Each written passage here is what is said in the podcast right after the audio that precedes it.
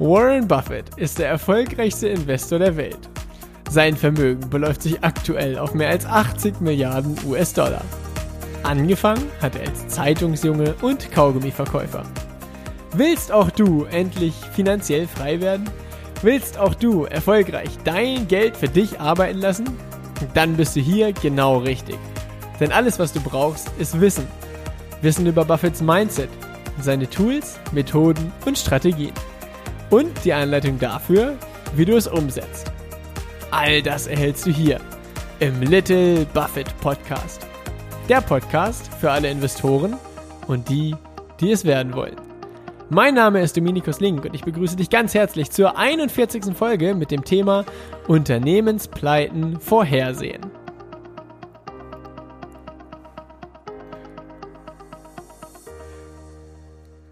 Herzlich willkommen zu dieser Folge. Ich freue mich riesig, dass du wieder mit äh, dabei bist und ich muss gerade ein bisschen schmunzeln oder so ein bisschen lachen, weil ich gerade das Intro tatsächlich äh, jetzt zum vierten Mal aufgenommen habe oder nee, sogar zum fünften Mal. Äh, die ersten drei Male hat äh, das Mikrofon irgendwie nicht aufgenommen oder es war nicht eingestellt, dass aufgenommen wird und beim vierten Mal habe ich mich dann unglaublich versprochen, so dass ich jetzt das fünfte Mal das Intro aufgenommen habe und jetzt direkt in die Podcast-Folge starten kann. Unternehmenspleiten vorhersehen. Was genau ist damit gemeint? Wann genau ist ein Unternehmen pleite, beziehungsweise ähm, also eine Unternehmenspleite heißt ja im Endeffekt, dass das Unternehmen nicht mehr zahlungsfähig ist. Dass das Unternehmen äh, offene Rechnungen, die fällig werden, nicht mehr begleichen kann. Und dazu, oder um zu schauen, okay, naja, wie zahlungskräftig ist denn das Unternehmen und ist zum einen die Cashflow-Rechnung, die wir uns in der letzten Podcast-Folge angeschaut haben, extrem wichtig, weil da ist eben aufgezeigt, was ist im Verlaufe des Jahres passiert mit dem Bestand an liquiden Mitteln, also an, an flüssigen Mitteln, mit denen Rechnungen bezahlt werden können. Was ist damit im, im Laufe des Jahres passiert? Ist es mehr geworden? Ist es weniger geworden? Wo genau kamen die finanziellen Mittel her? Wofür genau wurden die aufgewendet und so weiter? Das ist, das gibt einen sehr guten Überblick darüber. Dann gibt es noch eine zweite Sache, die wir uns jetzt in dieser Folge hier anschauen. Und zwar geht es um das Thema Liquidität. Also wie liquide bzw. ja, wie äh, zahlungsfähig ist ein Unternehmen. Und äh, wenn wir uns das Thema Liquidität anschauen, dann bekommt man auch recht schnell ein Gefühl dafür, äh, wie man herausfindet, ob ein Unternehmen oder ob einem Unternehmen die Zahlungsunfähigkeit, das heißt eben die Insolvenz äh, droht oder ähm, ja, wie da der Stand ist. Und das in Kombination mit der Kapitalflussrechnung, wie gesagt von letzter Folge, da bekommt man schon ein sehr gutes Bild dafür. Und wenn wir uns das Thema Liquidität anschauen, dann gibt es klassischerweise gibt es da so, ja, ich sag mal, drei verschiedene Ebenen der Liquidität, beziehungsweise ähm, man sagt auch Liquidität ersten Grades, Liquidität zweiten Grades und Liquidität dritten Grades. Logisch.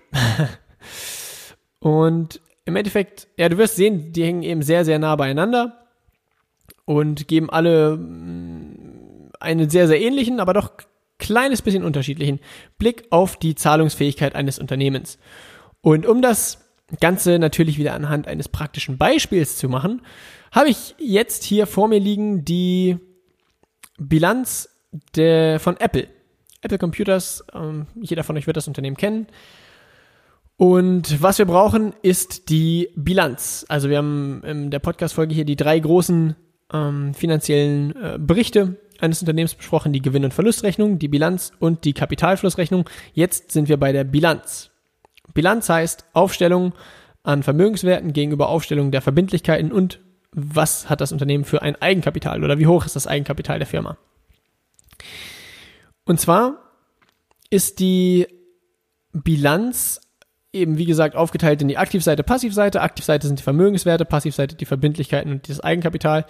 Ähm, alles rund um die Bilanz. Dazu gibt es eine separate Podcast-Folge, deshalb halte ich das hier jetzt relativ kurz, wie die Bilanz allgemein aufgebaut ist. Wir konzentrieren uns darauf, was wir jetzt brauchen, um die Liquidität bzw. die kurzfristige Zahlungsfähigkeit des Unternehmens festzustellen. Und zwar ist die Aktivseite, also die Vermögenswerte, aufgeteilt in kurzfristige Vermögenswerte und langfristige Vermögenswerte. Kurzfristige Vermögenswerte heißt eben, was äh, ist entweder jetzt aktuell an finanziellen Mitteln ähm, verfügbar oder was wird in naher Zukunft an finanziellen Mitteln zur Verfügung stehen. Heißt also, da ist die Position, was hat das Unternehmen an Cash gerade aktuell ähm, zur Verfügung. Zweite Position, äh, kurzfristige, Vermö äh, kurzfristige Wertpapiere. Das heißt, mh, meistens oder ein großer Bestandteil sind davon meistens ähm, kurzfristige Staatsanleihen, ja, äh, die du ja äh, eigentlich im, im, also mit einem Fingerschnipsen, wenn die Börse offen hat, in Bargeld verwandeln kannst. Dann gibt es eine Position dort, die heißt äh, Forderungen aus Lieferung und Leistung, beziehungsweise auf Englisch Accounts Receivable. Das heißt, du hast eine, eine Lieferung oder Leistung erbracht, eine Rechnung dafür gestellt und wartest noch darauf, dass, die, dass deine Lieferung oder Leistung tatsächlich bezahlt wird. Dann gibt es äh, die sogenannten Vorräte. Das heißt, um das jetzt mal anhand von Apple um, ähm, zu, zu erläutern, äh, wenn Apple irgendwelche iPhones hergestellt hat und äh, die haben sie aber noch nicht verkauft, sondern im, im Lager liegen oder ja eben auf Vorrat, dann ähm, zählt das hier zu den Vorräten. Und dann gibt es noch eine Position, die heißt sonstige kurzfristige Vermögenswerte. Dazu muss man meistens in die Erläuterung schauen zur Bilanz, um herauszufinden, was das genau ist. Ah, allerdings so tief wollen wir jetzt hier gar nicht einsteigen, sondern wir wollen einfach nur klären, wie es oder was es mit der Liquidität auf sich hat. Dann, also die, wir gucken uns also die kurzfristigen Vermögenswerte an und wir gucken uns an die kurzfristigen Verbindlichkeiten. Das heißt, was um, oder wie hoch ist der Geldbetrag ungefähr, den das Unternehmen in naher Zukunft zu begleichen hat. Das heißt, da gibt es einmal die Position an Accounts Payable, beziehungsweise auf Deutsch ähm, Verbindlichkeiten aus Lieferung und Leistung. Das heißt, du hast eine Lieferung oder Leistung erhalten. Zum Beispiel äh, in, in, in, Apples Beispiel wäre das jetzt äh, die du hast für oder Apple hat für das iPhone Prozessoren bestellt ja, oder sagen wir mal mit Displays. Apple hat Displays herstellen lassen von einer externen Firma. Die Displays wurden, wurden geliefert oder zumindest hat Apple die Rechnung dafür erhalten und äh, die Rechnung aber noch nicht bezahlt. Dann ist das unter Accounts Payable, denn Apple muss diesen Betrag in naher Zukunft noch bezahlen. Dann gibt's äh, natürlich auch wieder die Position sonstige kurzfristige Verbindlichkeiten.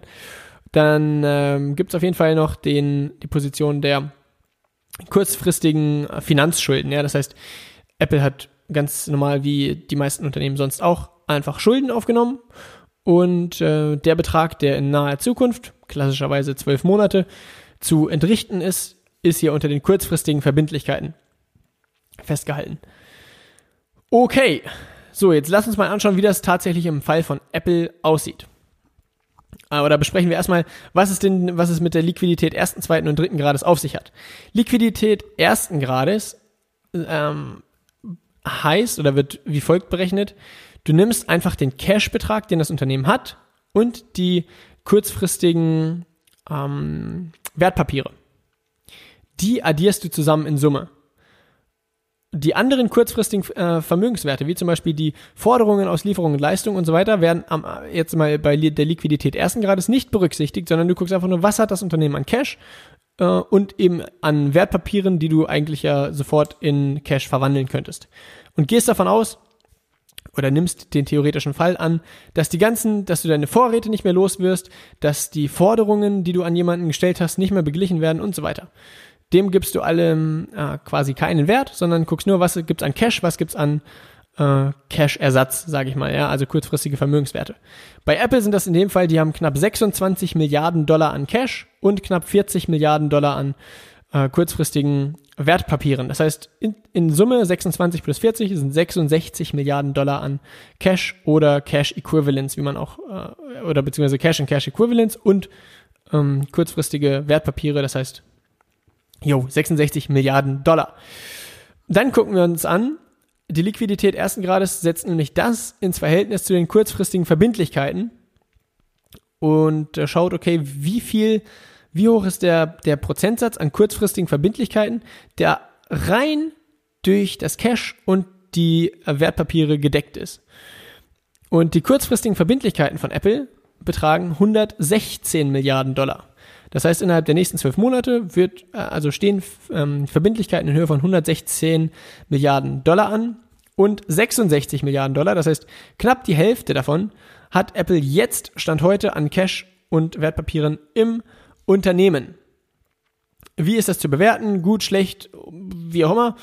Mm, wenn man sich, also ich meine, im Endeffekt bekommst du dafür ein Gefühl, wie du das zu bewerten hast, erst dann, wenn du dir mehrere Bilanzen anschaust und du wirst feststellen, dass äh, das schon äh, sehr, sehr, ähm, also das weist schon eine gewisse finanzielle Stärke auf.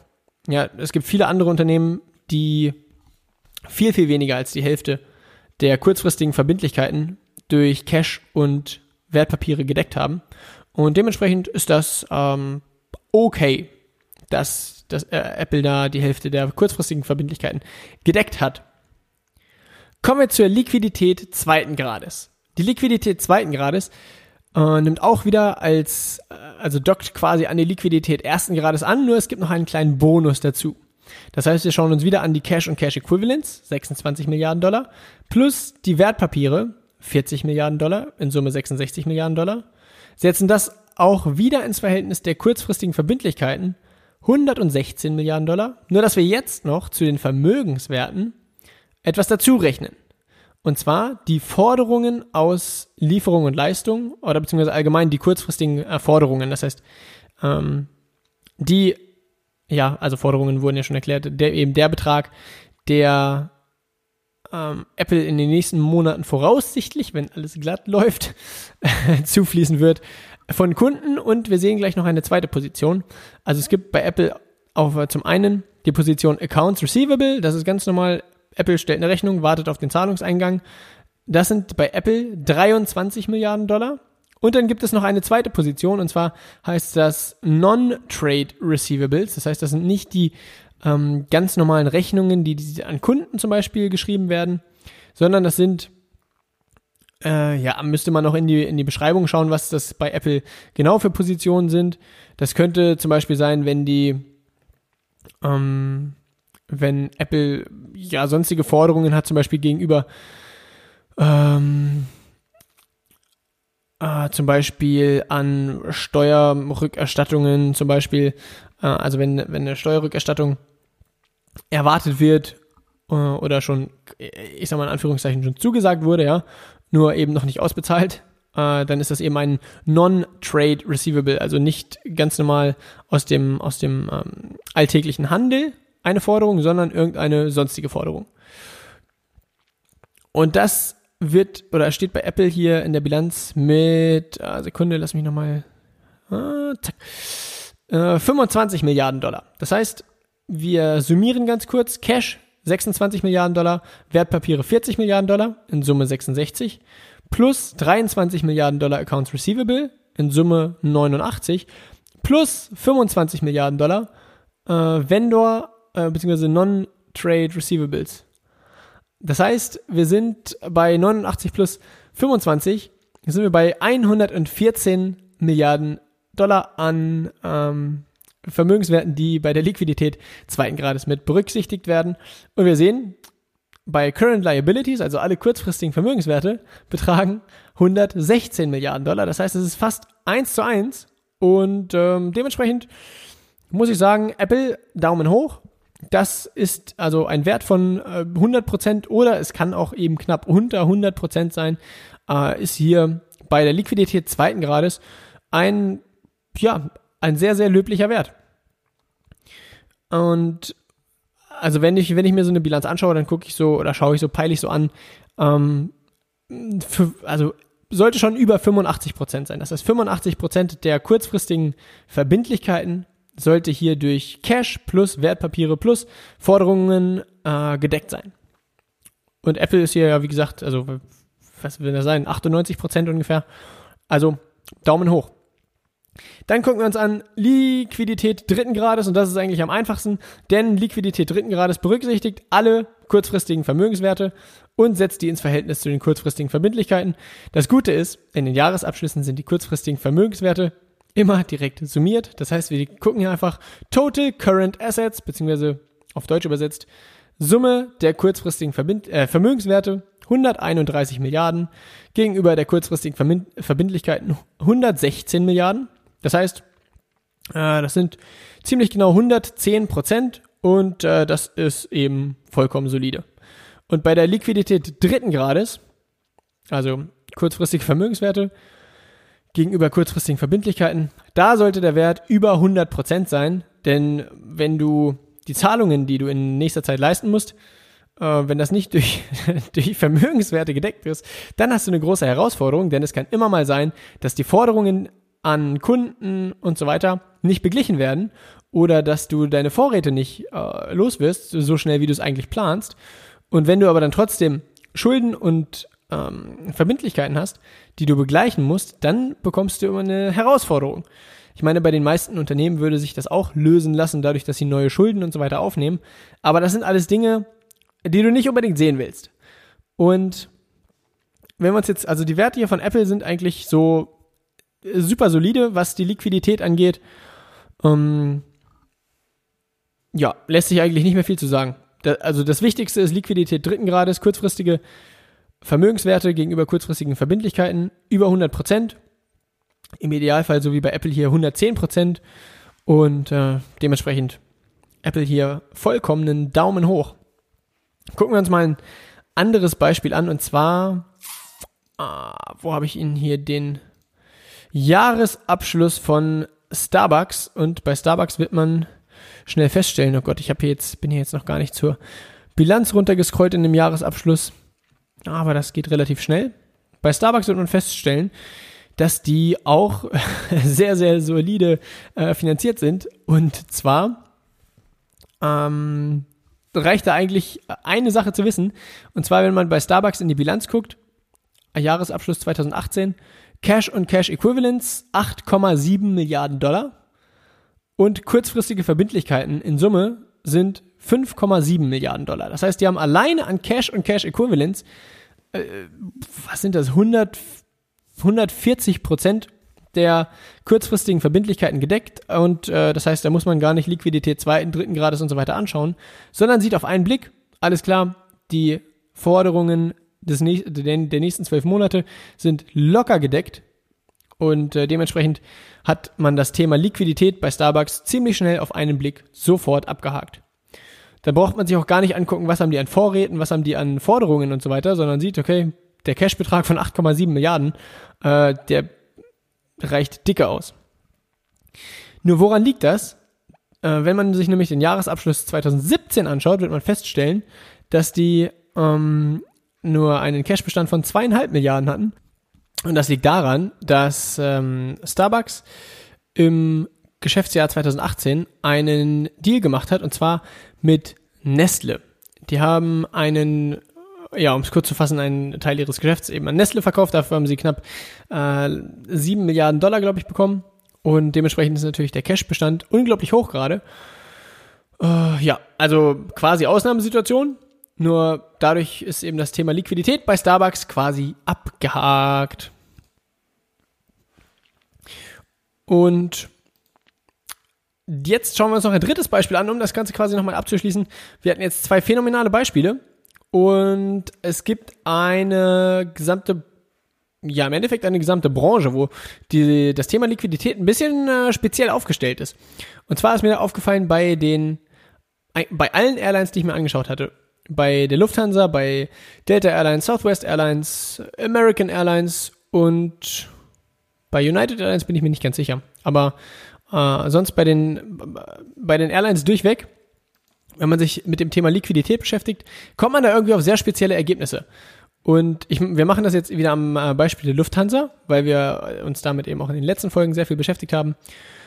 Und schauen wir uns mal bei der Lufthansa an. Die fangen wir mal an zum als erstes mit den eben Bankguthaben und Kassenbestände sind anderthalb Milliarden Euro plus die Wertpapiere 1,7 Milliarden. Also in Summe 3,2 Milliarden was wir für die Liquidität ersten Grades berücksichtigen. Und wir sehen, kurzfristige Rückstellungen und Verbindlichkeiten äh, bei der Lufthansa sind 16 Milliarden Euro. Das heißt, äh, ja, das sind knapp 20 Prozent, die da gedeckt sind. Das ist äh, ja nicht so phänomenal, aber wir gucken uns mal ähm, die, die Liquidität zweiten dritten Grades an, weil die in meiner Wahrnehmung und in der Wahrnehmung äh, sehr vieler Investoren eine noch stärkere Aussagekraft haben. Und zwar gucken wir uns jetzt bei der Liquidität zweiten Grades nochmal an die Forderungen mit. Also wir hatten Bankguthaben anderthalb Milliarden, Wertpapiere 1,7, in Summe 3,2 plus Forderungen aus Lieferung und Leistung 5,5 Milliarden Euro sind dann also 3,2 plus 5,5 sind 8,7 Milliarden Euro. Und wir sehen immer noch, kurzfristige Verbindlichkeiten sind eben 16 Milliarden gegenüber 8,7. Das sind gerade mal 50 Prozent. Die, also 50 Prozent der kurzfristigen Verbindlichkeiten, die durch ähm, die, den Cashbestand, die Wertpapiere und die Forderungen gedeckt sind. Dann gucken wir uns an Liquidität dritten Grades. Die gesamten kurzfristigen Vermögenswerte liegen bei der Lufthansa bei 10,6 Milliarden Euro und die kurzfristigen Verbindlichkeiten bei über 16 Milliarden Euro. Das heißt, die kurzfristigen Rückstellungen und Verbindlichkeiten sind nicht durch die kurzfristigen Vermögenswerte gedeckt. Und das soll jetzt auch gar kein, gar kein äh, Hau drauf gegenüber der Lufthansa sein, sondern wie gesagt, das ist eben bei allen Airlines so. Und mein Verständnis der Airline-Branche reicht nicht, um sagen zu können, weshalb das so ist.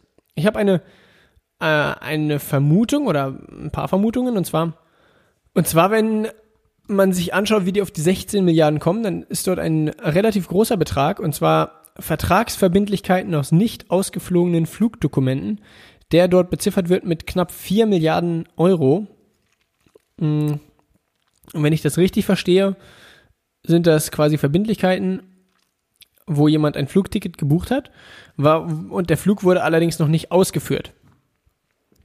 Und das, was da eben an Kosten auf die Lufthansa zukommt, also werden hier mit 4 Milliarden Euro festgehalten. Und die Frage ist eben zum Beispiel bei der Position, ah, also ich weiß nicht, ja, ich, ich weiß eben nicht genau, wie das, wie das festgehalten wird, deshalb ähm, will ich da keine Garantie für geben, aber es könnte eben sein, dass die, die 3,9 Milliarden, die da als Verbindlichkeit, oder fast 4 Milliarden, die da als Verbindlichkeit angegeben sind, dass ähm, die tatsächlich nicht äh, als Geldbetrag das Unternehmen verlassen werden. Was ich damit meine ist, gegebenenfalls sind das äh, quasi sind das Flugtickets im Wert von 3,9 Milliarden, die schon beglichen wurden, wo der Flug noch erbracht werden muss, wo aber keine Kosten in Höhe von, von 3,9 Milliarden entstehen. Allerdings, wie gesagt, ich weiß es nicht, ist nur eine Annahme oder eine Vermutung, wieso, weshalb, warum die kurzfristigen Verbindlichkeiten so hoch sein könnten im Verhältnis zu den kurzfristigen Vermögenswerten. Und jetzt kommen wir auch zu einem ganz wichtigen Punkt, und zwar zu dem Punkt, dass es unglaublich wichtig ist, das Unternehmen zu verstehen, in das man investiert. Denn genau solche Dinge kann man erst letztendlich klären, wenn man das Unternehmen versteht, wenn man die Jahresberichte liest, wenn man hier in die Kommentare dazu schaut und sich durchliest, okay, wieso, weshalb, warum, was meinen die einzelnen Positionen und so weiter. Und ja, und äh, gute Frage, worauf wollte ich hinaus? Letztendlich, also kommen wir wieder zum, zu einem ganz wichtigen Grundsatz zurück, das Unternehmen zu verstehen. Und das soll es jetzt eigentlich auch dazu gewesen sein zum Thema Liquidität, wie man ähm, herausfindet, wie zahlungskräftig das Unternehmen ist, beziehungsweise ob eine ähm, Insolvenz oder eine Zahlungsunfähigkeit äh, dem Unternehmen bevorsteht oder bevorstehen könnte. Vielen Dank, dass du dir die Zeit genommen hast, um in den Little Buffett Podcast reinzuhören. All das, was wir hier besprechen, ist natürlich keine Anlageberatung, sondern es geht lediglich darum, dir die Tools und Strategien der erfolgreichsten Investoren mit an die Hand zu geben. Wenn dir die Folge gefallen hat, dann freue ich mich riesig, wenn du mir eine Bewertung bei iTunes gibst und dich dazu entscheidest, den Podcast hier zu abonnieren und regelmäßig in die Folgen reinzuhören. Am besten erreichst du mich für Fragen oder Anregungen unter Instagram unter dem Benutzernamen Dominikus Link kannst du mir sehr, sehr gerne eine private Nachricht schreiben und ich schreibe dir auf jeden Fall zurück. Bis zur nächsten Folge und viel Erfolg beim Investieren.